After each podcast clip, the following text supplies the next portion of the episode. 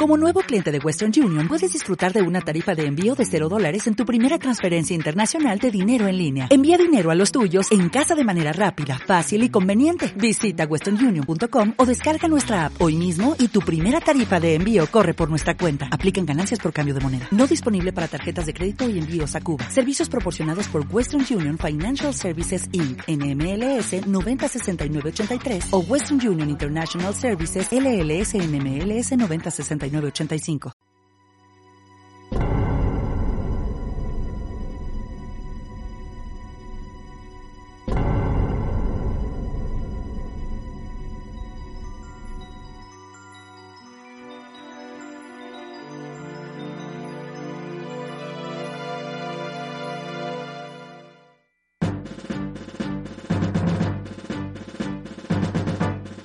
Bienvenidos fans de Nintendo, soy Eneco y esto que estáis escuchando es el 57 capítulo de Arqueología Nintendo. Ya sabéis, vuestro podcast sobre la historia de Nintendo y todas las curiosidades que la rodean. Eh, comenzamos ya con este 2023. Bueno, ya, ya comenzamos hace dos semanas con ese capítulo especial en Reyes, en el que hablamos de la historia eh, paralela, la historia alternativa de la vida de Ganon, bueno, de Ganondorf en este caso, de la saga de Legend of Zelda. Y hoy ya comenzamos con los capítulos canónicos. Hoy ya retomamos la historia. Ya eh, tenemos por delante unos cuantos capítulos en los que voy a estar yo solo, dándos la chapa como siempre. Vamos a comenzar con tres capítulos muy especiales en los que vamos a hablar de diferentes juicios que Nintendo tuvo que afrontar tanto a finales de los 80 como a inicios de los 90, sobre todo en Estados Unidos. Juicios que definieron la industria del videojuego tal y como la conocemos hoy en día. Vamos a hablar de un montón de cosas que estoy seguro que os van a sorprender. Así que venga, no lo dudéis más. Abrochaos muy fuerte los cinturones y acompañadnos en este viaje.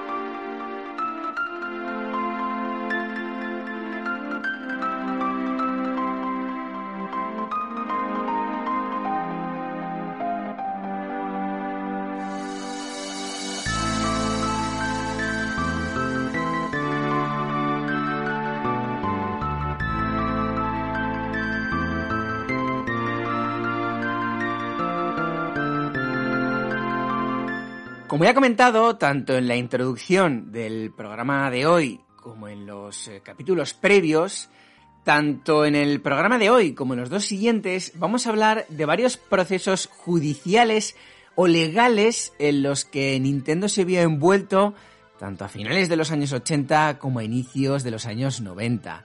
Para ello, vamos a comenzar con un evento concreto en la historia de Nintendo, que está relacionado con la Super Nintendo y que está temporalmente localizado en aquella maravillosa época en la que la rivalidad entre Sega y Nintendo estaba en un punto, bueno, estaba de hecho en su punto más álgido. Ah, estamos hablando de inicios mediados de los años 90, más concretamente en 1993 y 1994.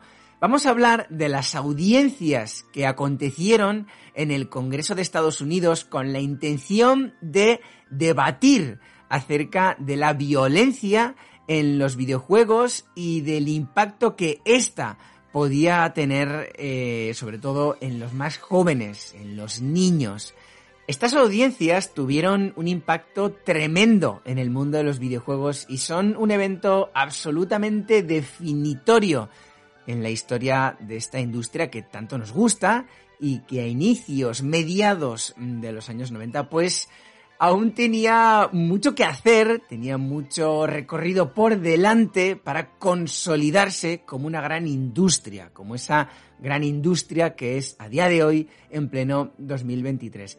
Estas audiencias congresuales sobre la violencia en los videojuegos de las que vamos a hablar desembocaron en la creación del sistema ESRB, que es el que nos dice para qué edades está recomendado un juego.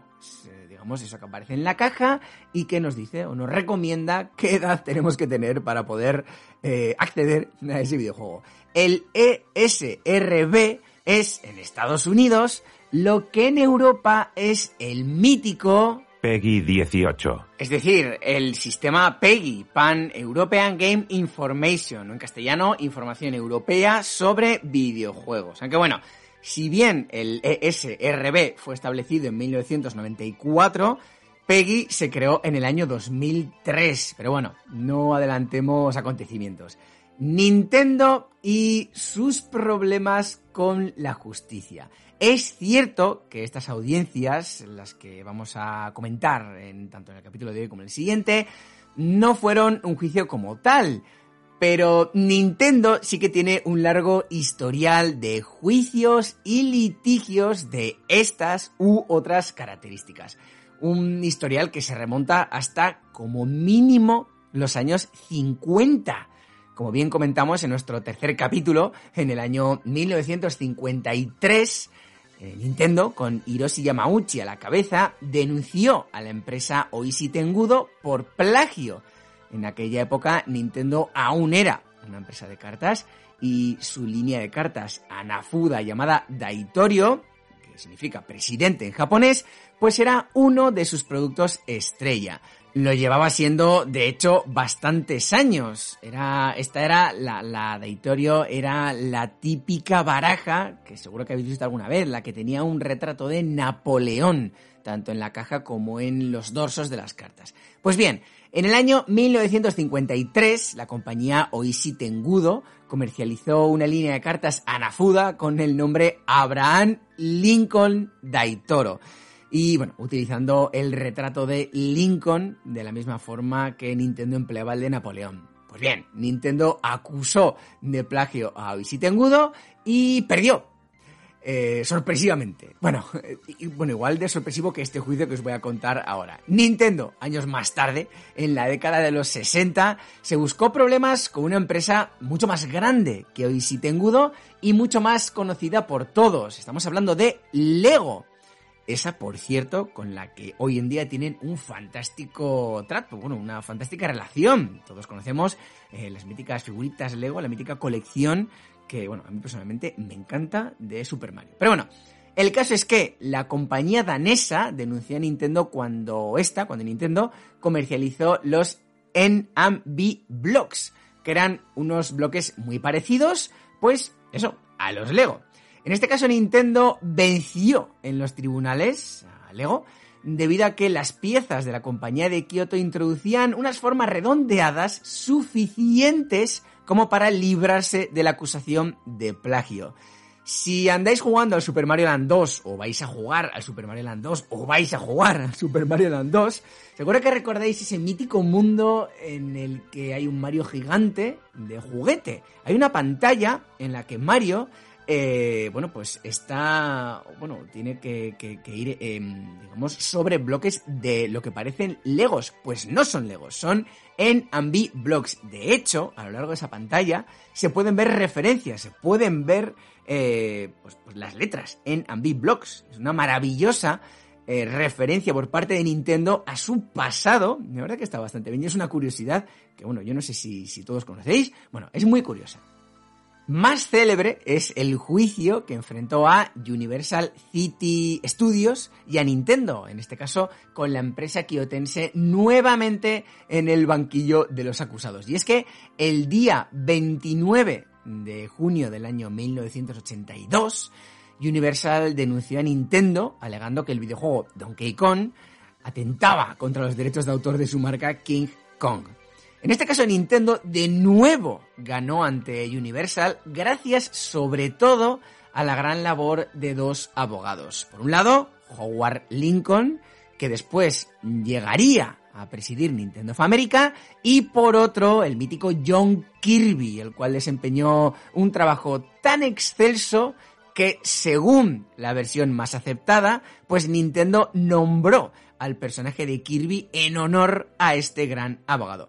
Por cierto, algo que yo no sabía y que he descubierto precisamente investigando para este capítulo, es que Howard Lincoln en un primer momento se inclinaba por llegar a un acuerdo con Universal y pagarles una indemnización de entre 5 y 7 millones de dólares. Finalmente, se lo pensó mejor y decidió luchar. Una decisión que con el tiempo demostró ser la más acertada porque, bueno, pues Nintendo salió vencedora de este juicio. Y bueno, recientemente Nintendo también ha estado envuelto en muchos juicios. En este caso, pues, por, ejemplo, en el año 2018, pues se embolsó más de 12 millones de dólares tras denunciar a las páginas de Rooms, Love Rooms y Love Retro. Otro ejemplo son las múltiples demandas que Nintendo, merecidamente por cierto, ha tenido que enfrentar debido a los múltiples y tremendamente irritantes problemas que dan los Joy-Con de la Nintendo Switch. Yo, por ejemplo, me he tenido que comprar dos nuevos a razón de setenta y pico euros. Y bueno, pues desde aquí,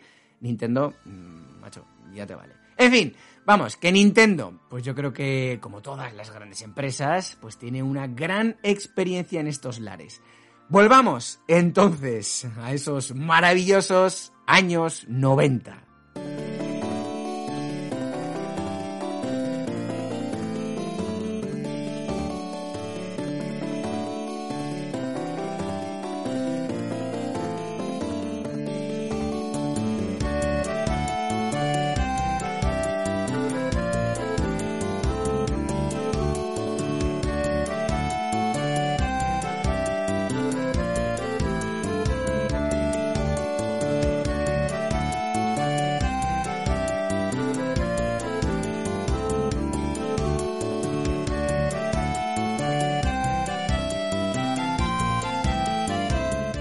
Por cierto, que no lo he dicho antes, la música del capítulo de hoy está extraída del mítico juego de Super Nintendo Secret of Mana.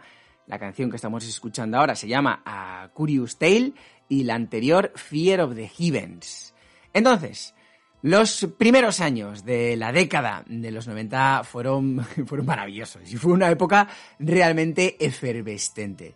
En este sentido, me gustaría decir que, aunque voy a hablar de Europa y de España en ciertos puntos de este capítulo, voy a centrar el contenido en Estados Unidos, ese país que, sobre todo en aquella época, pues era el auténtico exportador de cultura, moda y tecnología en Occidente. Bueno, como he comentado, en los primeros años de la década de los 90, pues fue una época efervescente. Se empezó a notar un cambio sustancial en ciertos aspectos culturales. Un cambio hacia la transgresividad y hacia pues el desafiar pues, esos cánones o esos principios que estaban establecidos hasta aquella época. Por ejemplo, si bien es cierto que el género fue introducido como tal muchos años atrás, el rap vivió una auténtica época dorada a finales de los años 80 e inicios de los años 90. Como todos sabemos, pues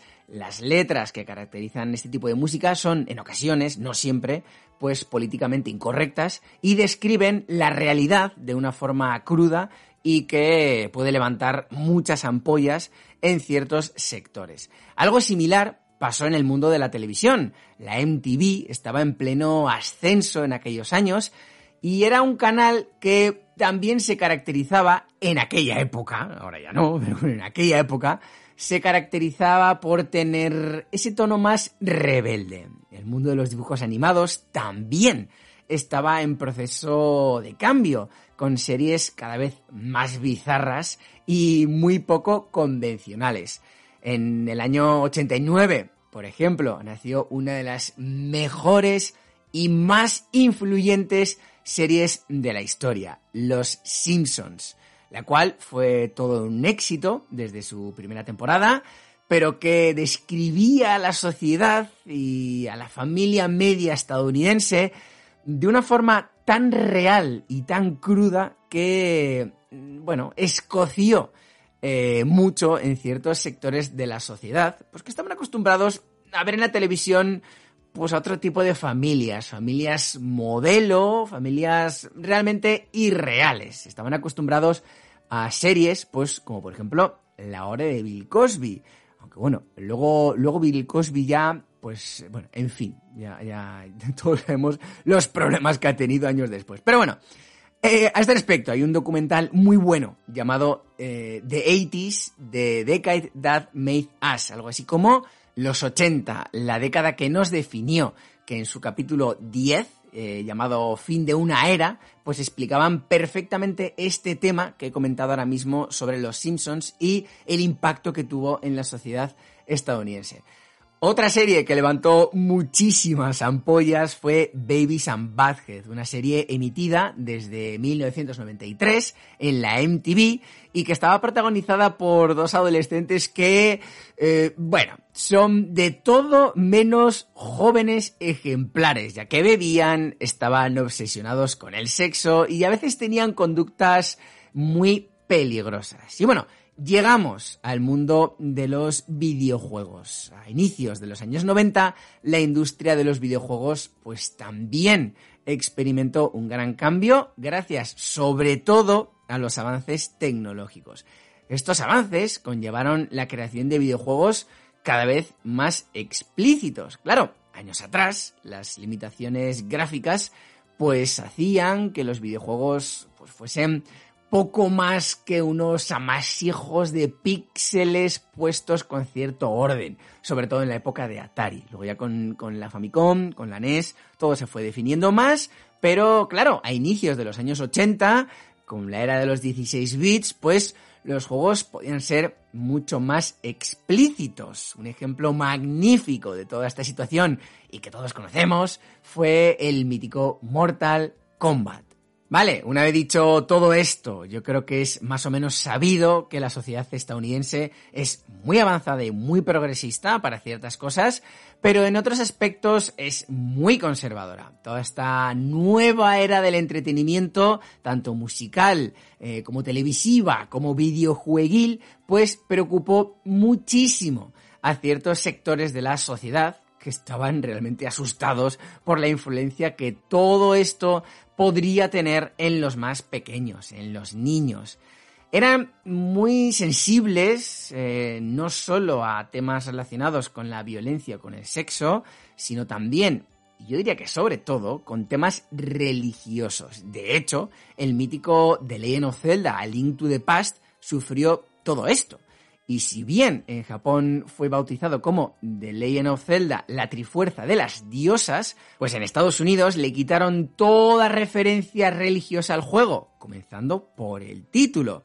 De todo esto y de algún ejemplo más hablaremos más detenidamente en los futuros capítulos centrados en The Legend of Zelda A Link to the Past. El cambio fue, pues eso, ¿no? Eh, no querían que en el título del videojuego se hiciera referencia a la palabra diosa. Así que, bueno, pues el juego fue rebautizado como The Legend of Zelda A Link to the Past. En lo relativo a la música, pues a mí me gusta mucho destacar un ejemplo que tiene como protagonista una legendaria canción de los Beach Boys, una canción que no solo es una de mis eh, favoritas del grupo, sino que es una de mis favoritas en general. Me refiero a God Only Knows.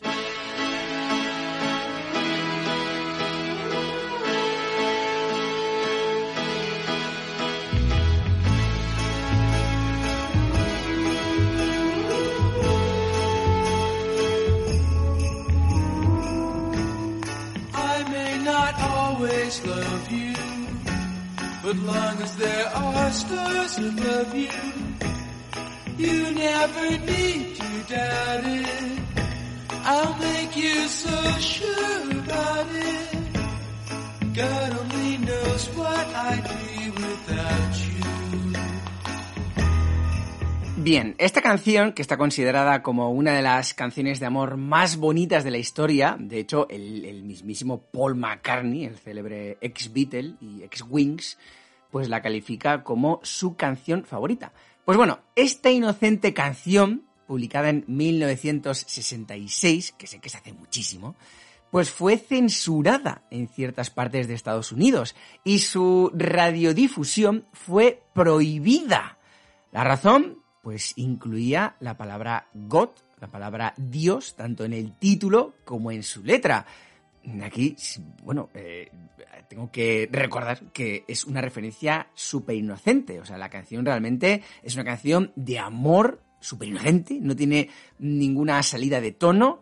Y bueno, pues fue censurada. Y eso que Brian Wilson, su compositor, fue avisado. Fue avisado que estaba jugando con los límites precisamente por poner la palabra goth tanto en el título como en la canción. Aún así, fue para adelante y, bueno, pues el peso de la religión fue contra él. Eh, bueno, volviendo a los años 80 y 90, continuando con el mundo de la música, pues en 1985 se creó en Estados Unidos el Centro de Recursos Musicales de Padres, que era un comité compuesto por las esposas de varios diputados estadounidenses y cuyo objetivo era educar a los padres sobre lo que calificaban como modas alarmantes en la música popular. Alegaban que el rock apoyaba la violencia, ensalzaba el consumo de drogas, fomentaba el suicidio y bueno, muchas más eh, lindezas.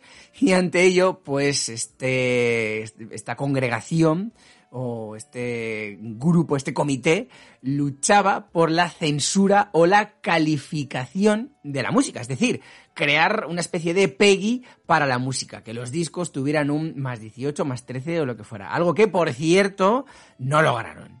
Aunque bueno, si pensamos en esto hoy en día, no, sé qué opinión os habrá producido todo esto de lo del PEGI, crear un PEGI para la música, pero lo cierto es que hoy en día en Spotify existe algo parecido, ya que las canciones, eh, digamos, subidas de tono, aunque sean nuevas o, incluso antiguas, canciones de Pink Floyd, pues tienen un, un explicit al lado, para que tú sepas que la letra de esa canción pues es explícita. Y por cierto, en iVox también existe. Nosotros, cuando vamos a subir un capítulo, tenemos la opción de poner eh, si es explícito o no en el caso de que exista pues lenguaje, pues lo he dicho, ¿no? Explícito, malsonante o lo que sea. Yo nunca lo pongo porque normalmente intento comportarme y no decir palabrotas ni tacos. Pero bueno, que es algo que a día de hoy pues, pues existe. Así a de curiosidad. Vale, respecto al mundo de la televisión, también se tomaron ciertas medidas. Por ejemplo, la anteriormente mencionado Babies and Badhead, que era la serie más exitosa de la MTV, consiguiendo audiencias que cuatriplicaban la audiencia media del canal, pues fue, esta serie fue reprogramada a un horario mucho más tardío, las 11 de la noche, y se puso un mensaje de advertencia de contenido obsceno y para adultos antes de cada capítulo. Todo esto después de que saltase a la prensa nacional una noticia de un niño de 5 años de Ohio que, después de ver Babies and Badhead, pues quemó el tráiler en el que su familia vivía matando con ello a su hermano de dos años. En fin, un episodio realmente dramático y que además obligó a los guionistas de la serie a introducir cambios en el guion. De hecho, en los primeros capítulos de esta serie,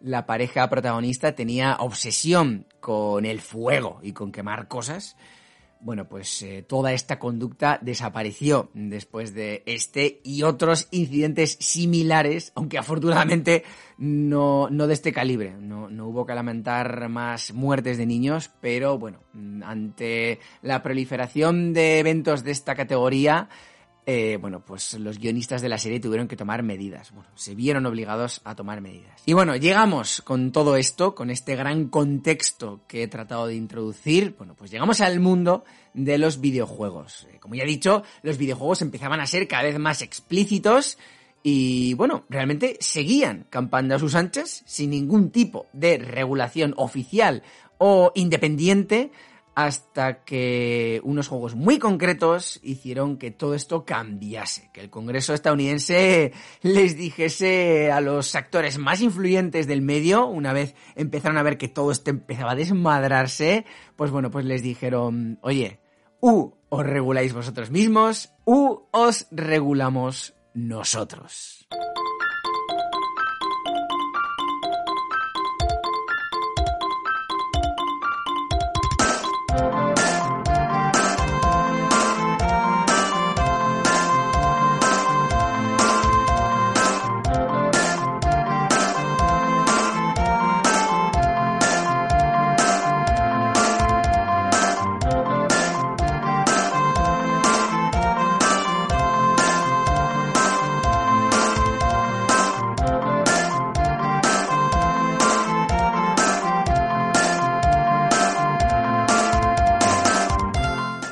Con todo esto, los actores principales de la industria de los videojuegos fueron llamados a finales de 1993 a una audiencia en el Congreso de los Estados Unidos.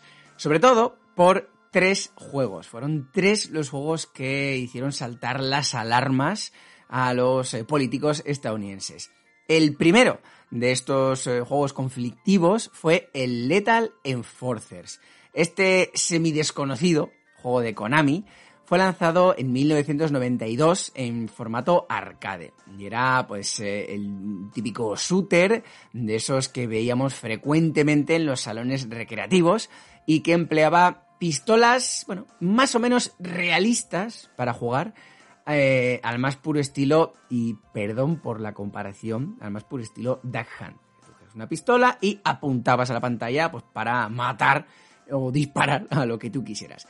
El argumento del juego, el argumento del Lethal Enforcers, era realmente simple. El jugador encarnaba a un policía y tenía que disparar o eliminar a los distintos criminales que iban apareciendo en pantalla evitando, por supuesto, el disparar a civiles inocentes que también salían. Es que es el típico juego, yo creo que todos hemos jugado, ¿no? A veces, pues en el oeste también, ¿no? Con ambientación del oeste. A veces te salen buenos, a veces te salen malos. Tú disparas a los malos y ya está. Todo esto con escenas estáticas. Y claro, hasta aquí, pues nada raro, ¿no? Ya os he dicho, ¿no? Pues típico juego que yo creo que todos hemos jugado. Pero sí que es cierto que había algo que en aquella época pues no era del todo normal. Y es que el juego empleaba imágenes fotorrealistas, por lo que daba la sensación de que estabas disparando a personas reales. Aquí está el cambio, ¿no? Ya no estabas disparando a muñequitos o a personajes del oeste, vaqueros malos o lo que fuera, sino que estabas disparando a personas reales, fueran malos o fueran inocentes. Y esto ya de inicio, bueno, despertó cierta preocupación entre el público más escéptico.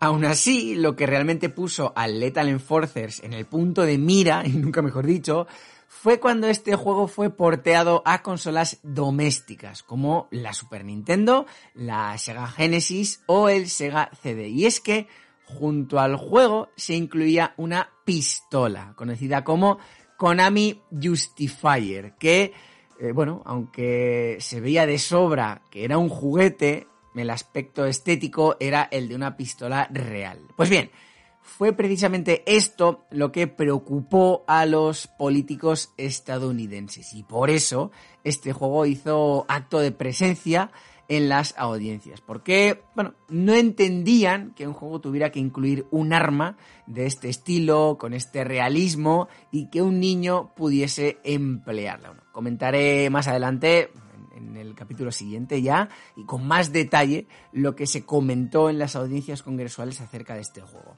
Por cierto, eh, a modo de curiosidad, la versión de Super Nintendo fue debidamente censurada, la versión de Lethal Enforcers, evitando mostrar sangre eh, y cambiando algunos nombres. Por ejemplo, eh, hay una pantalla en este juego que se llama Chinatown Assault, y en el caso de la Super Nintendo, pues fue renombrada por razones racistas a Downtown Assault. Y los drug dealers o traficantes de drogas, pues fueron renombrados a Gun Runners o traficantes de armas.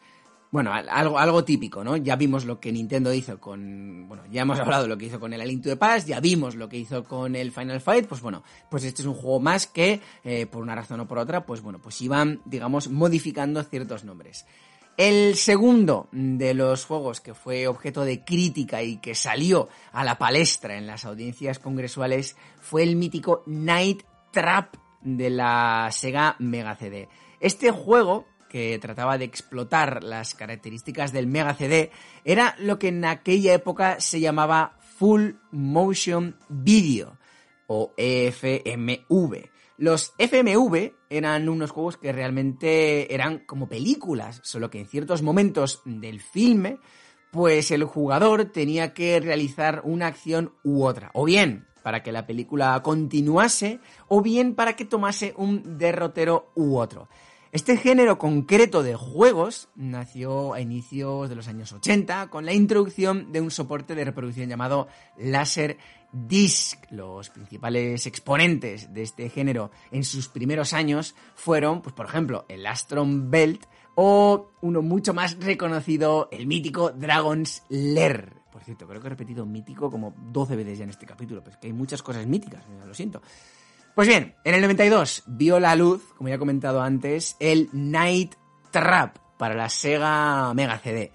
Respecto al argumento, el juego consiste en una casa en la que se encuentran un grupo de chicas adolescentes y, y, que se encuentran además de fiesta. Y tú, como jugador, lo que tienes que hacer es observar lo que pasa en esa casa mediante una especie de red de cámaras. Lo que tienes que hacer es advertir a las jóvenes de los peligros que acechan.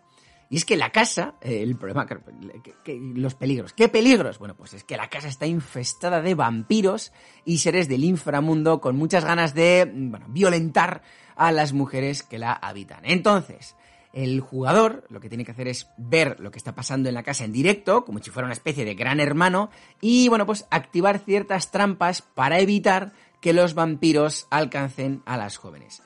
Hay que decir que este juego es de imagen real. No, eh, no, son eh, figuras ni dibujos, no, no, es que el juego es eh, imagen real. O sea que es una película interactiva real de carne y hueso, con actores de verdad. Y que, de hecho, fue filmada en tres semanas en Culver City, en California, en 1987, o sea, varios años antes de que fuera publicado el juego. Y luego, el juego fue, bueno, toda esta película, ¿no? Este rodaje fue editado y producido en seis meses posteriores a la grabación. A este respecto, he estado investigando acerca del casting del juego y me he encontrado mm, con algo absolutamente tétrico acerca de su principal protagonista, que es Dana Plateau, la cual, nacida en 1964, pues fue toda una celebridad de adolescente. Tuvo muchos eh, reconocimientos en su juventud e incluso el conocido canal estadounidense VH1 la metió en su lista de 100 estrellas jóvenes más grandes. Pues concretamente en el puesto 53. Eh, en esta lista eh, podemos encontrar otras figuras legendarias como las gemelas Olsen o Macaulay Culkin. Bueno, pues esta joven promesa, Dana Plateau, eh, de hecho, fue la primera celebridad que actuaba en un videojuego y lo cierto es que se acabó convirtiendo en el ejemplo canónico de juguete roto. Y es que después de unos años a la deriva, con un estrecho contacto con las drogas y una salud mental en decadencia, pues en el año 1999, ya a la edad de 34 años, se suicidó tras una sobredosis. Lo más terrible de todo esto es que su hijo, 10 años después, en el año 2010, también se suicidó de un disparo. En fin, eh, bueno, pues algo bastante tétrico y que entiendo que me estoy yendo ya otra vez por las ramas, pero bueno, es que yo veo todas estas cosas, empiezo a hilar y miro, pues bueno, pues el Night Trap, vale, los actores, oye, pues de Dana Plato, oye, pero ¿qué le pasó? Pero bueno, pero ¿y el hijo? Bueno, y al final pues vengo aquí y os lo cuento. Y bueno, pues es, lo que hay. Vale, la recepción del juego, la recepción del Night Trap, pues fue mixta.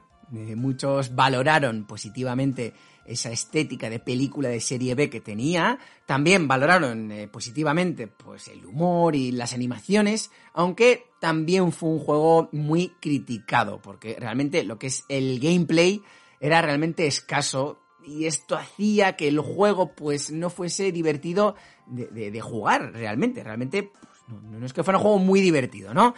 Eso sí, el juego llamó la atención del público más conservador por ciertas eh, imágenes en las que los vampiros agarraban a las jóvenes y abusaban de ellas, tanto física como todo parece indicar, aunque no se vea de forma explícita, pues eh, también eh, parecía que abusaban de ellas sexualmente. Hubo una escena concreta del juego que fue especialmente criticada en las audiencias y era una escena en la que la joven Lisa eh, era capturada estando en camisón y bueno, pues eh, le intentaban drenar su sangre. Evidentemente, que un niño pudiese ir a un Toys R Us o a una tienda de juguetes o lo que fuera y pudiese comprar este juego como quien compra un Mario o un Zelda, pues es algo que no se vio muy bien, la verdad, aunque todo se ha dicho que en este juego realmente no existían desnudos y no existían actos extremadamente violentos o explícitos, como si sucedía en el tercer juego que comentaremos después. Vale.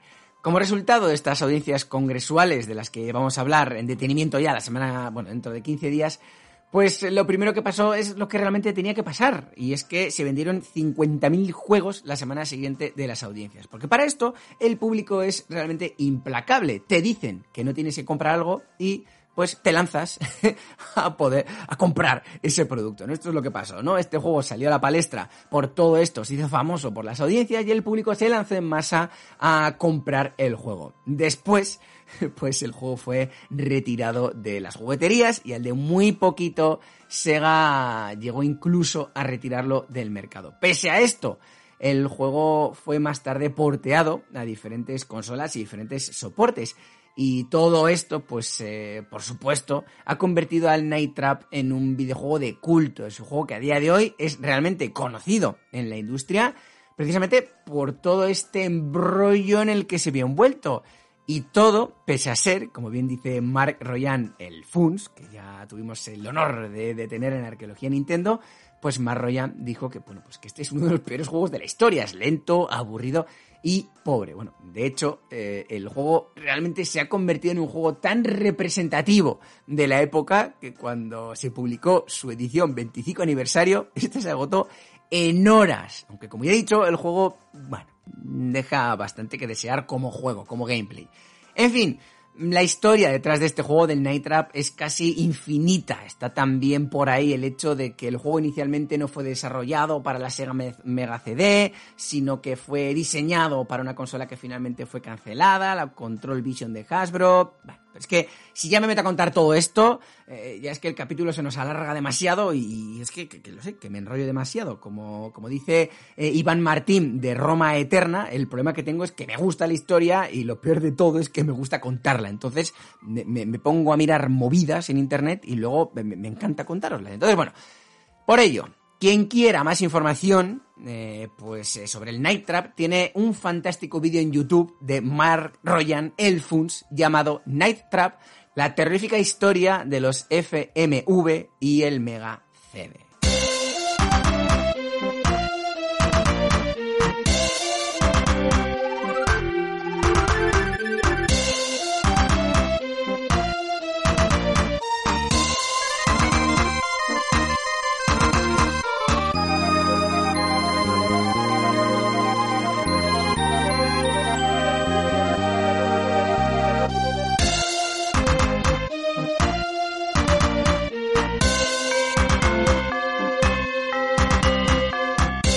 Y vamos ya con el último de los juegos que, bueno, realmente fue el que activó todas las alarmas. Estamos hablando del archiconocido Mortal Kombat de Midway. Bueno, yo creo que mm, poco se puede decir de este juego que no se haya dicho ya. Todo un clásico y todo un reclamo en los salones recreativos que impactaba a cualquiera que lo veía por, por primera vez. No, no, voy a ahondar mucho en, en, la historia de este juego porque yo creo, bueno, pues como sí he ahondado igual un poquito en el Night Trap y en el Lethal Enforcers, pues porque al final el, el Mortal Kombat yo creo que más, que más que menos lo conocemos eh, casi todo el mundo. Entonces, estamos hablando de un juego que llegado el momento, pues podías arrancarle la cabeza de un puñetazo a, a un rival o incinerarlo hasta los huesos, o extraerle eh, la cabeza junto a su espina dorsal, o extirparle con tus propias manos eh, el corazón aún latiente, ¿no? De, tu contrario. Todo esto acompañado por un baño de sangre, eh, no solo en esos movimientos, sino en todos los demás. Eh, bueno, estamos hablando de, los fatalities, ¿no? Yo creo que todos conocemos los fatalities, esos movimientos en los que al final acabamos destruyendo a nuestro rival de las formas más terribles que se nos pueden ocurrir, ¿no? bueno, en el gameplay normal también hay bastante sangre. Bueno, el caso es que este juego de lucha, con esos gráficos digitalizados, pues parecía tan real y era tan violento que, a ver, tenemos que ser honestos. Estamos hablando de 1992. Era imposible no estremecerse la primera vez que lo jugabas y sobre todo si eras un niño. Yo no estoy diciendo que sea algo malo, ¿eh? No quiero que diga, ¡eh, que eres un remilgado! No, no. El juego está muy bien. De hecho, Yo personalmente era un niño, yo personalmente era un menor de edad y recuerdo en el Max Center, eh, siendo más concretos, en el centro comercial de Baracaldo había una sala de juegos y yo recuerdo pasar horas eh, viendo a la gente jugar al Mortal Kombat. No, no, no jugué en mi vida siendo un niño, yo recuerdo que iba al Max Center, mis aitas me daban 200, 300 pesetas o, bueno, o 100 y me dejaban ahí en la sala de juegos. Yo iba, jugaba algún juego y el resto de tiempo me dedicaba a mirar. Pues a mí lo que me gustaba mirar era el Mortal Kombat y me gustaba mirar los fatalities. Es que llama, llama mucho la atención. Y eso es así. Eh, en aquella época fue un juego realmente impactante. Yo por lo menos no estaba acostumbrado a ver algo así.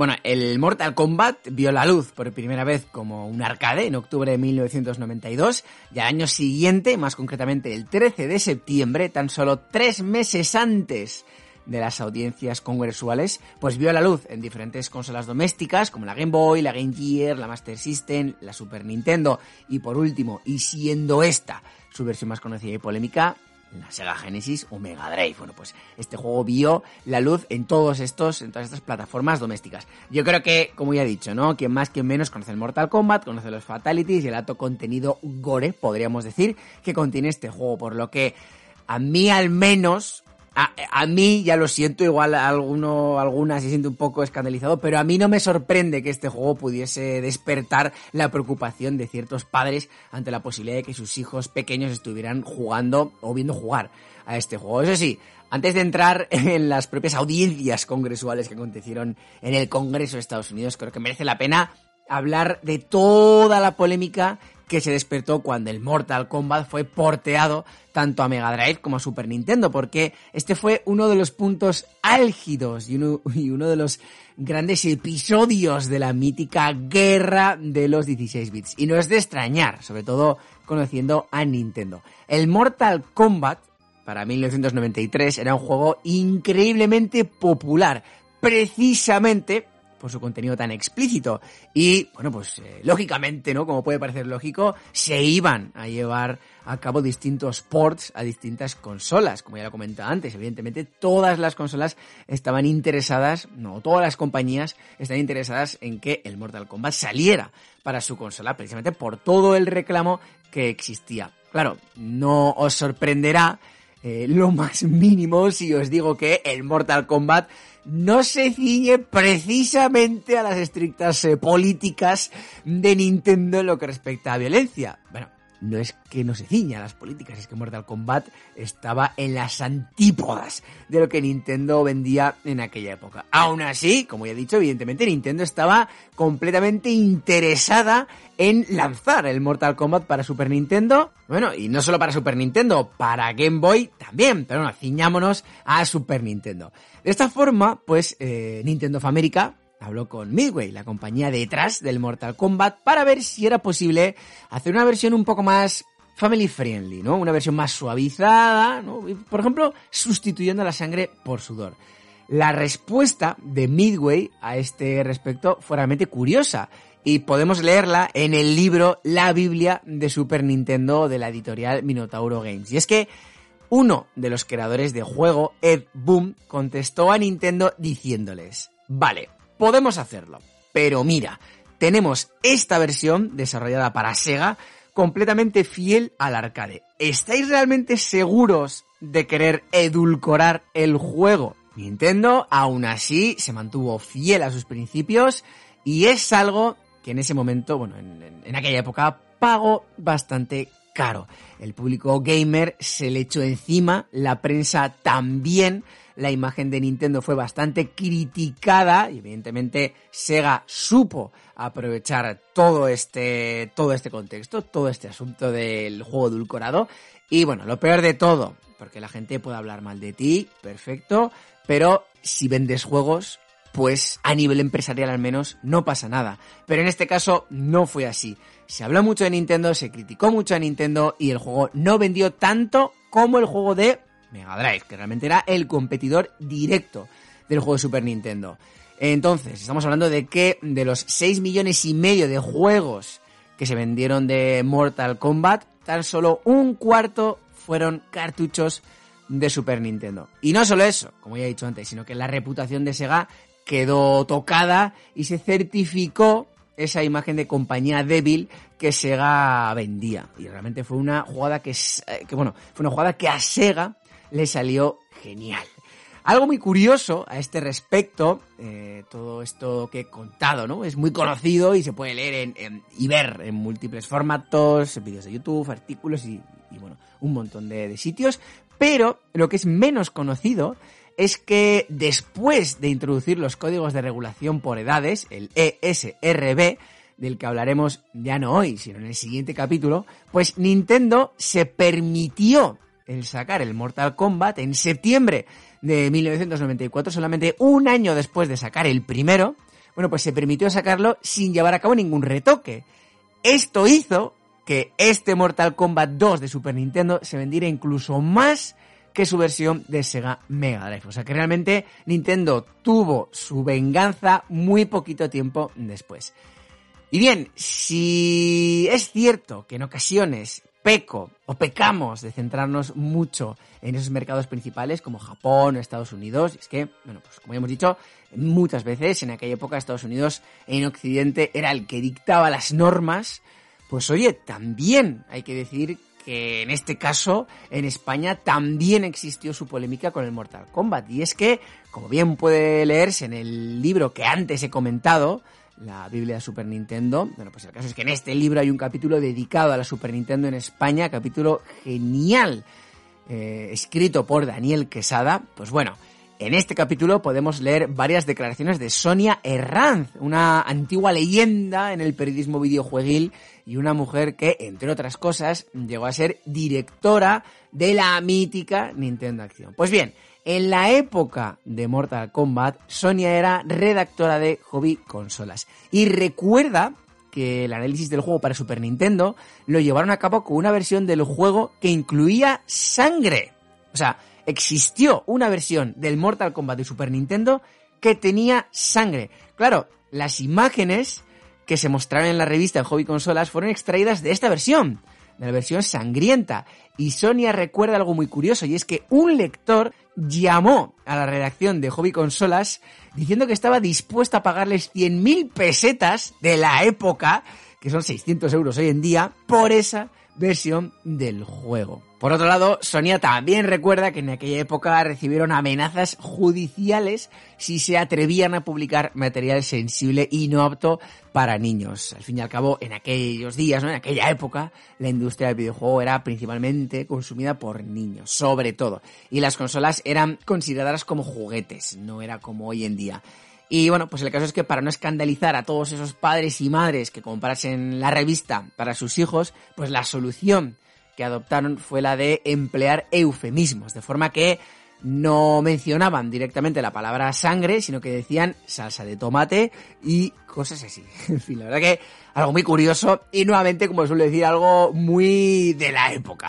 Finalmente, eh, para ir terminando ya, es muy curioso mm, ver eh, cómo, bueno, cómo en este capítulo concreto acerca de la historia de la Super Nintendo en España, en este libro que hemos comentado, la Biblia de Super Nintendo, se destaca eh, la actitud de Nintendo, pero desde otro punto de vista. En este libro sí que se destaca que en Europa la versión de Mega Drive vendió tres veces más que la de Nintendo, pero en lugar de ser crítico, Daniel Quesada, que, que por cierto es un periodista fantástico, y sí que es cierto que se inclina más por Sega, o sea que no es que digamos, es que es Nintendero, no, no, Daniel Quesada es manifiestamente seguero. Eh, y, está fantástico, o sea, también le gusta mucho Nintendo, evidentemente. Y bueno, el caso es que Daniel Quesada comenta que la estrategia de Nintendo permitió que mantuviera su reputación de empresa amigable y que todo esto ayudó en cierta medida que Nintendo se mantuviera más o menos limpia en aquellos tiempos donde los videojuegos estaban en el ojo del huracán. En fin, eh, diferentes maneras de ver la misma historia sin duda hay algo muy, muy interesante y algo que también se vio en las eh, audiencias congresuales de las que hablaremos ya en el siguiente capítulo. Yo creo que por hoy ya hemos hablado bastante de esta introducción en los años 90, ¿no? De, de, esa explosión de los videojuegos igual un poquito más violentos, las series de televisión y demás. Y bueno, yo creo que ya es hora ya de ir cerrando por hoy.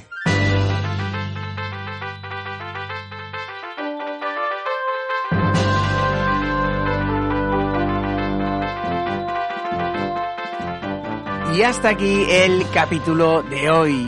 Yo creo que ha sido un capítulo, bueno, pues nos ha ayudado a entender un poco cómo estaba, ya no solo la industria de videojuegos, sino un poco la cultura popular de, de aquella época. Un poquito, ¿eh? Que esto haya sido una biblia o un documental, pero bueno, más o menos mmm, esos primeros minutos nos ha servido para entender un poquito cómo estaba el Estados Unidos de la época y por qué, porque se llegó a llevar a los no, bueno, los tribunales, no iba a decir los tribunales, no, pues se llevó al, al, al, al, Congreso, a esas audiencias congresuales, pues a los grandes actores de la industria del videojuego de aquella época, sobre todo Nintendo y Sega. Bueno, hemos hablado también de cuáles son esos eh, tres juegos, aunque sobre todo uno de ellos, eh, los que despertaron todas las alarmas de los políticos y que también era pues como un reflejo de la sociedad de la época, ¿no? Pues ya poco a poco se estaba empezando a ver que los videojuegos, bueno, pues igual sí que es cierto que necesitaban ser regulados, igual que se había estado regulando otro tipo de, de negocios, otro tipo de entretenimientos en el pasado, bueno, pues que los videojuegos igual necesitaban el, el regularse. Y bueno, pues en el capítulo de la semana que viene vamos a hablar sobre todo de estas audiencias congresuales. La verdad que son unas audiencias muy, muy, muy entretenidas porque hubo bastante guerra. Hubo, bueno, hubo bastantes encontronazos entre Nintendo y Sega. La verdad que son unas audiencias muy divertidas y que además fueron absolutamente definitorias de lo que acabaría siendo la industria. Porque establecieron precisamente ese código por edades que, que aún nos acompaña a día de hoy y que, bueno, pues pues nos puede gustar más o menos, puede ser más o menos justo, pero bueno, realmente es lógico que exista. Así que, bueno, pues eso, ma bueno, mañana no.